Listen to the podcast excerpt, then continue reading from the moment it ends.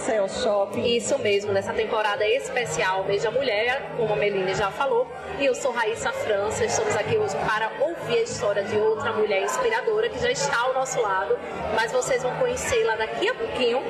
Antes disso, a gente já quer agradecer a você que está assistindo, nos ouvindo e pede para que você compartilhe esse episódio, deixe seu comentário, indique para suas amigas, não é, Meline? Se inscreva no nosso canal e se puder apoiar o nosso negócio, o nosso videocast, basta você escanear esse QR Code que está aparecendo aí no canto da tela, dentro do aplicativo do seu banco e fazer aquele famoso Pix, que a gente precisa bastante para deixar o nosso programa, né? Ainda melhor. Teve nem lanche dessa Teve nem lanche. coitado. Tem só dois copos aqui, pra vocês terem ideia. Vazios. Duas canecas, é. Pra gente deixar o programa ainda melhor. E vocês continuam apoiando né, o empreendedorismo feminino e a gente aqui continuando trazendo conteúdo de, releva de relevância para vocês. Nesse mês tão emblemático para nós, mulheres. Isso mesmo. E a gente agradece também aos nossos patrocinadores e apoiadoras que fazem o nosso programa acontecer. Começando com o Marcel Shop, que nos acolheu nesta terceira temporada. O nosso patrocinador master, que é a Prefeitura de Maceió. Também Estúdio Money, que fazem a nossa maquiagem. Isso mesmo, Alma de Sereia com a gata da Olivia Gama e o Cada Minuto, né, que, que traz sempre essa visibilidade pra gente. Isso e eu posso agora Pode, apresentá-la. Temos aqui ao nosso lado ela que acabou de sair do palco da Arena da Mulher aqui no Maceió Shopping, estava fazendo uma fala super importante e necessária, eu diria, Necessária, com mulheres certeza. mês. E tá o quê? Tendo um show atrás de mim agora, uma zoada. Mas isso não vai calar nossa voz. Não. Seja muito bem-vinda, Diene, ao nosso estúdio e a gente quer compartilhar muito com você e te ouvir, né, hoje. Agradeço o convite, já sou seguidora de vocês, amo o conteúdo. Olha que coisa boa. Achamos uma seguidora aqui É, no shopping. É, menina, pensa, a gente é chique, viu? Pensando que a gente... Todo mundo fala que já conhece, já segue, é muito gratificante, É, né? é muito bom, é sempre bom. Vocês têm um poder. Personalidade. Eita, já senti aqui vai ser um- uma conversa bem profunda. Fiquei reflexiva. Então, eu tava ouvindo um pouco, né, você falar ali na arena, e você falou um pouquinho sobre a questão do feminismo em si, né? Sim. Que as pessoas ainda. Eu, eu sinto ainda um pouco de preconceito mesmo da sociedade. Resistência. De resistência mesmo, preconceito, de quando a gente fala sobre o feminismo. É como se a gente estivesse chamando um palavrão, né? Quando você diz que é uma mulher feminista, as pessoas já viram reviram os olhos, né? Algumas pessoas, não todas, lógico. E eu queria que você explicasse um pouco sobre isso. O que é que você acredita que, que faz as pessoas terem esse preconceito, sabe? É, dessa sua visão. Bom, polarização. O 8 ou 80. Foi isso que traz tanta hoje, até para algumas pessoas traz uma certa ojeriza em se falar né, sobre machismo, feminismo, porque é 8 ou 80. Lembrando que o feminismo é uma luta política, é um posicionamento político e não é para eu ser ou para as mulheres serem melhores do que os homens. Ao contrário, é para que pudéssemos ser iguais, direitos iguais. Mas como homem e mulher somos diferentes, biologicamente diferente, energeticamente diferente, exercemos papéis diferentes perante a sociedade. Isso é um fato, não deve ser ignorado. Agora, um temazinho que também já cria um certo tabu, porque literalmente está sendo divulgado de uma forma extremamente equivocada, é o empoderamento feminino. Sim. O empoderamento feminino, ele nos traz o que? A autoaceitação e a sororidade e a empatia entre mulheres. Observem que feminismo é uma coisa e empoderamento feminino é outro. As pessoas confundem um pouco. E outra acho interessante? Por exemplo, esse mês da mulher, né? Mês de março, é interessante porque é, eu recebi alguns convites, né? Esse mês. É, vem falar sobre empoderamento feminino. E assim, eu sentia que as pessoas não sabiam o que era empoderamento feminino. Que é como se virou uma coisa tão assim agora é de todo mundo tá falando que agora o, tema das palestras é vamos falar sobre empoderamento feminino. E aí pega qualquer mulher no sentido assim ah se a mulher você vem falar sobre empoderamento feminino sem mesmo entender o que é o, o empoderamento feminino. Existe inclusive eu já vi até discussões né, falando sobre se de fato uma mulher conseguiria empoderar uma mulher e, ou se isso é algo que é inerente a Sim, então eu posso me empoderar. Eu não conseguiria empoderar outras pessoas, porque ela teria que se apropriar de si para daí chamar esse empoderamento. Somente uma mulher curada poderá curar outra mulher e empoderar outra mulher. É um fato. A questão é que a maioria ainda sangra pela questão estrutural social. Porque por mais que possamos dizer que somos empoderadas, feministas e tudo mais, dentro das nossas casas somos extremamente machistas. Temos falso comportamento. Exatamente. É muito mais empático esse É, é, é uma cultura cultural e isso aí a gente precisa de muito tempo, de muita educação, sobretudo. E falando sobre educação, como é que você chegou nessa área? Como é que você começou a falar sobre mulheres? Através da cura.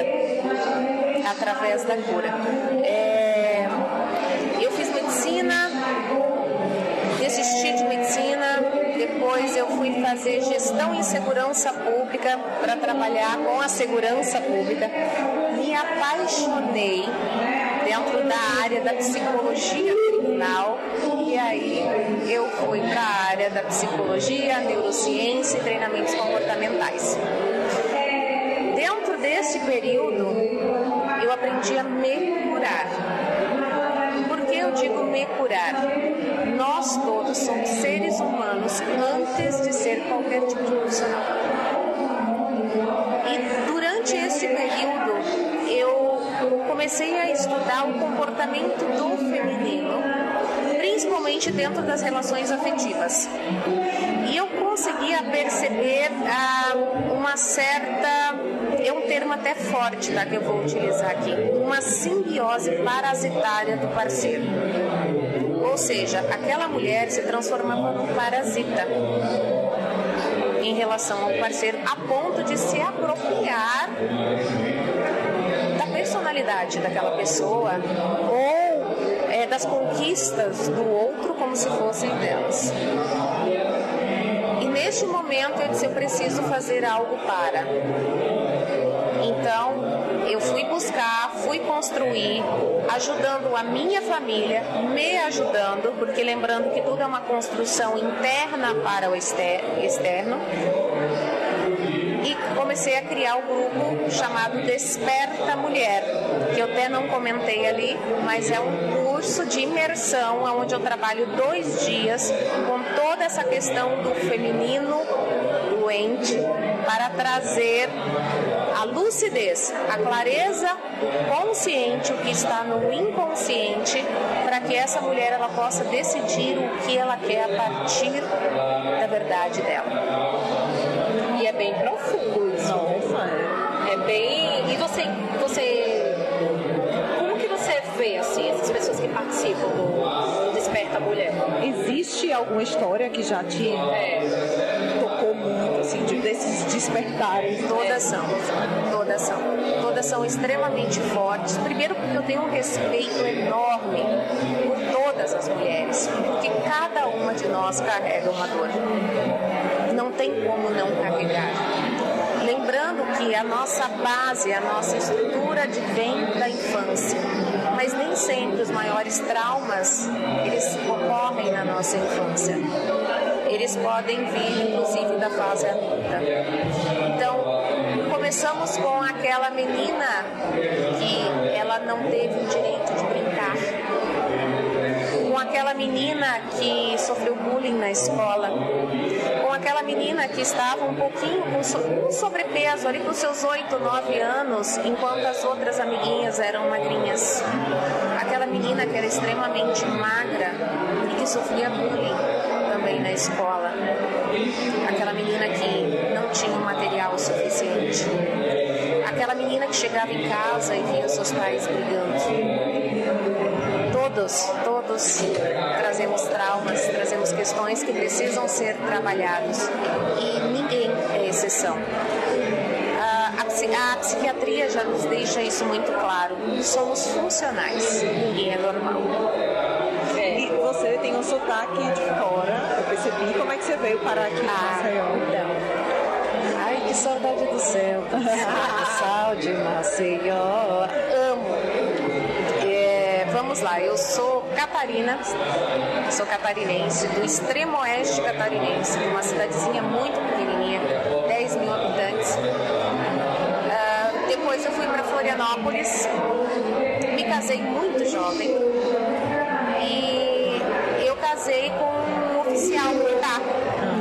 cada dois anos, nós nos mudávamos de cidade e estado.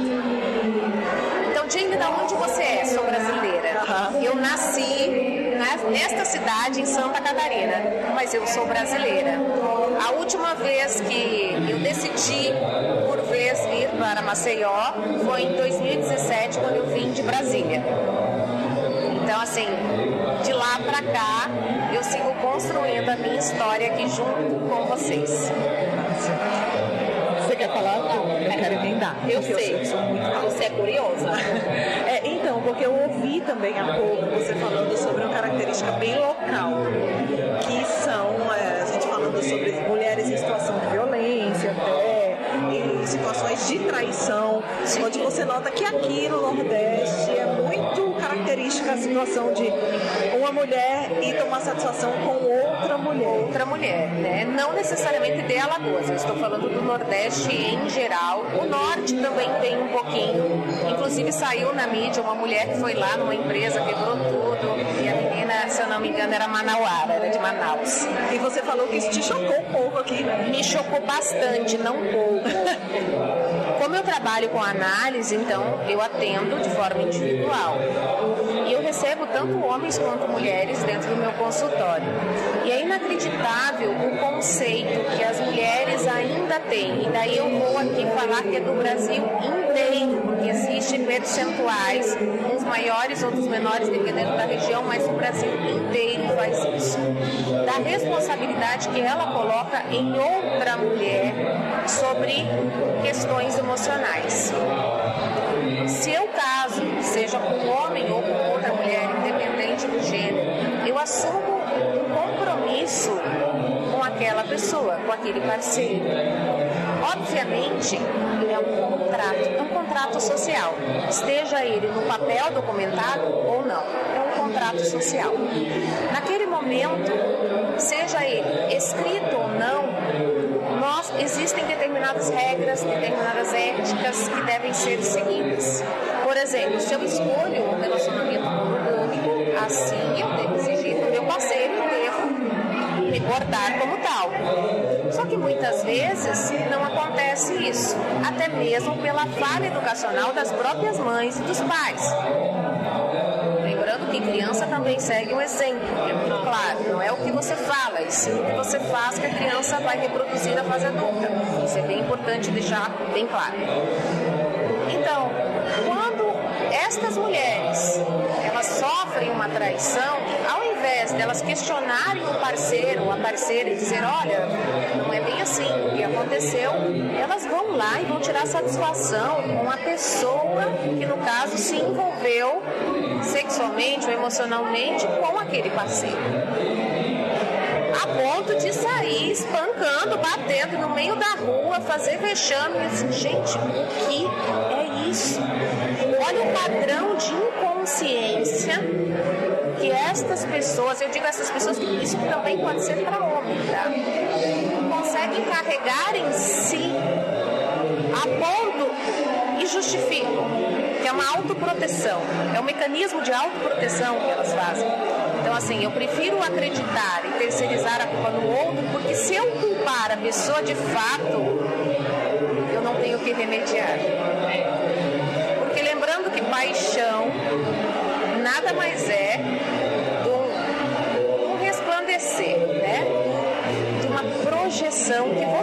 na sua cabeça sobre o outro. Não é o outro verdadeiramente. É você quem está criando aquela imagem diferente. Tanto que a paixão, a neurociência já explica que tem uma duração média de dois anos. E dentro desse período, com o passar desse período, você pode se transformar em amor ou não. E a paixão ela é química e fisiológica, diferente do amor. O amor é uma escolha. É.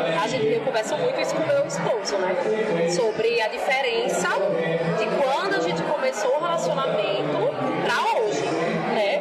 O começo era aquela paixão, aquela coisa.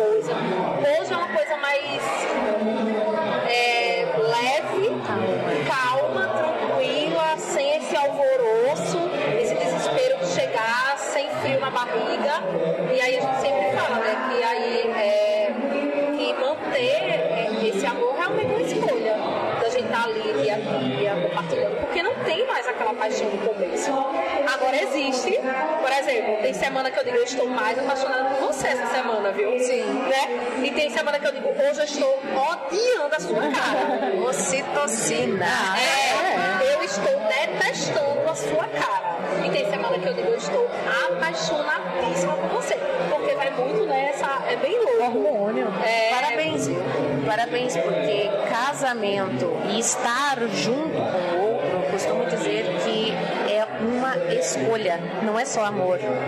Tá?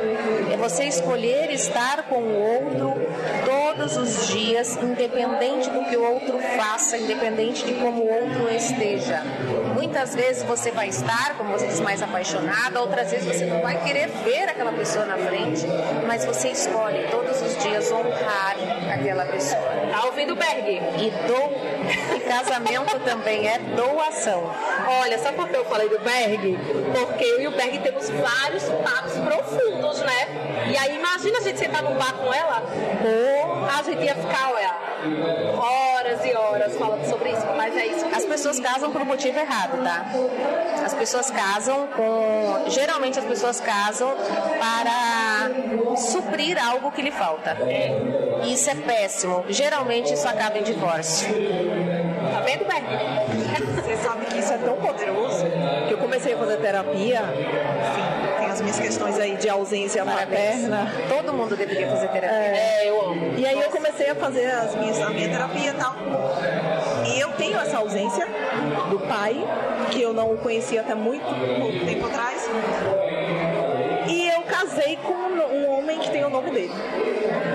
Olha ela. E aí, quando eu comecei a namorar com ele, que eu levei pra Érica, beijo Érica, querida, pra minha terapeuta, aí ela fez essa cara, levantou as duas sobrancelhas e.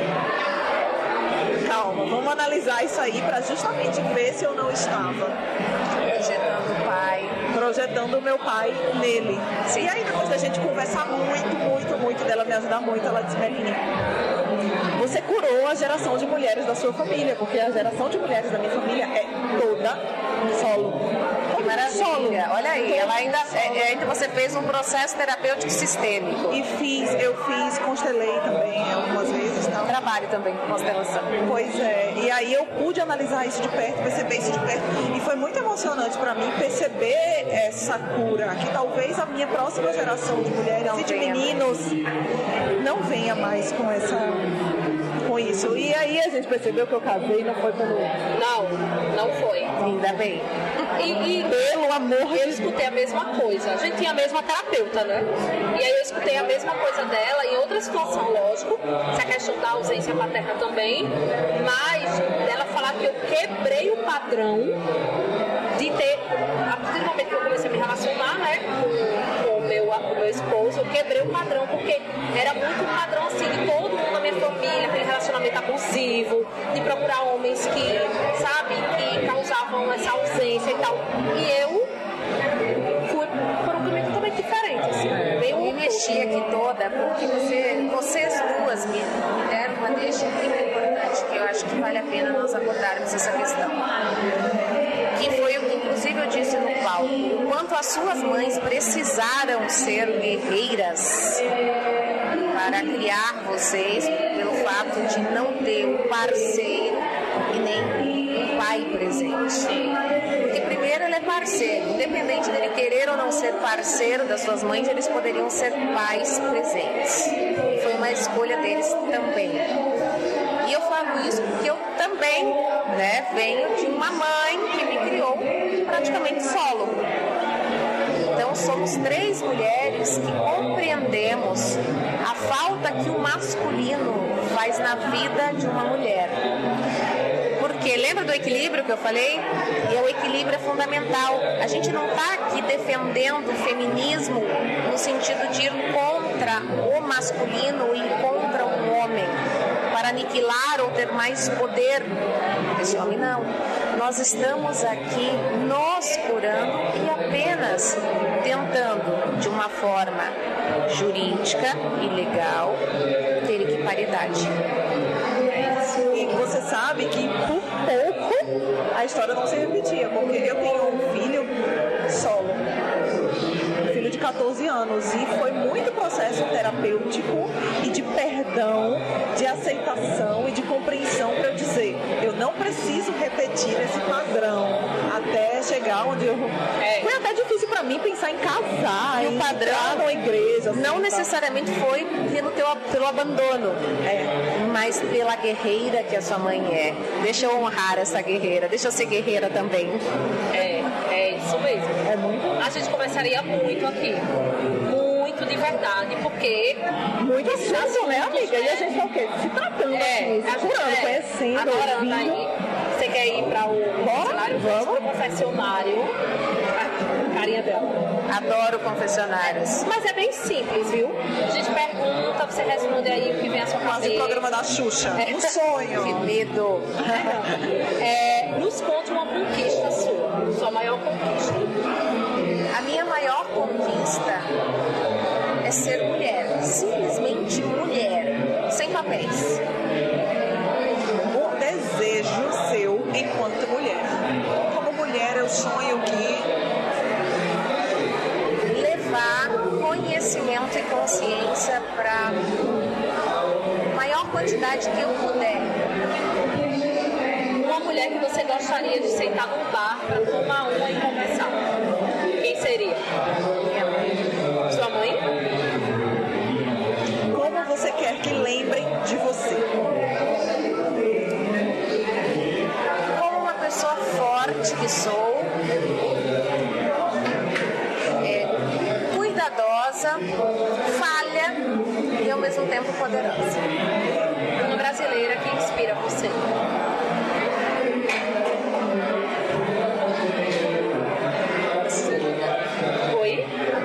gente pegou. É, geralmente a gente, quando lança essa, o povo fica, e aí, quem é? Eu sou pessoa, eu sou, eu sou uma pessoa que eu tenho poucos ídolos. Olha, de novo hoje, segunda fala dessa. Não tem assim uma pessoa que eu possa dizer assim que eu teria em admirar, mas eu admiro as minhas professoras, as minhas mestras. Perfeito. O maior mico que você pagou? Você paga mico? Muito, muito. Foi um dia falar um monte de bobagem numa entrevista de TV. Meu Deus. Eu tenho certa dislalia, né? Eu tenho um problema quando eu fico nervosa, eu travo e começo a falar, a fonética não sai direito. E nesse dia foi bem... não foi legal. Tudo bem. Como é que você se vê daqui a 10 anos? À frente do meu negócio, filho já pensando em casar e dar netos, eu espero. Ele vai fazer 18 agora, então assim, eu espero que daqui a 10 anos eu seja avó, mas à frente do que eu, do que eu já faço. E complete a frase: ser mulher é. Ser mulher é ter o direito de ser feliz Vulnerabilidade no sentido verdadeiro da palavra. Não é ser frágil, é poder ser frágil e construir a sua fortaleza dentro desta vulnerabilidade. Porque lembre-se, meninas, é no veneno que se está o antídoto. Menina, a bicha não arrasa pouco, não. A cara da Meline chocada. Eu acho que deveria subir os créditos já. Deveria, pode acabar com o programa.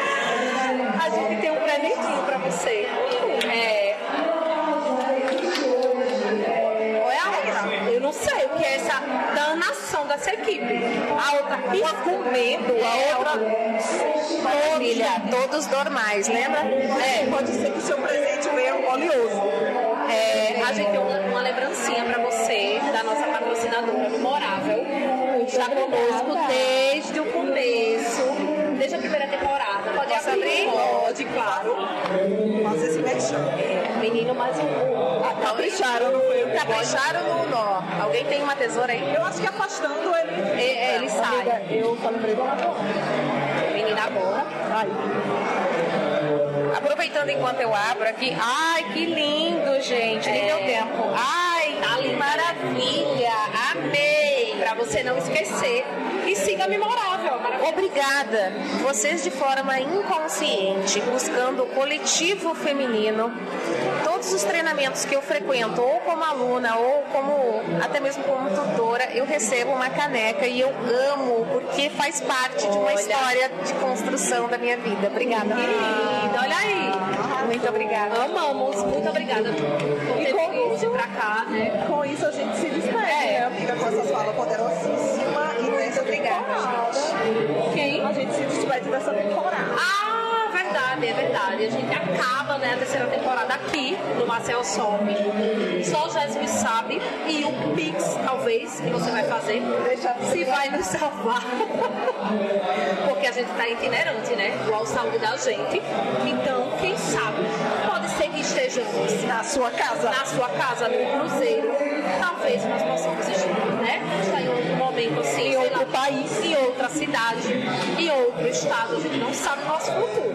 Mas a gente já pede para que você compartilhe, se inscreva no nosso canal para nos ajudar. Faça o Pix que a gente precisa para continuar existindo. E agradece demais aos nossos patrocinadores, apoiadores que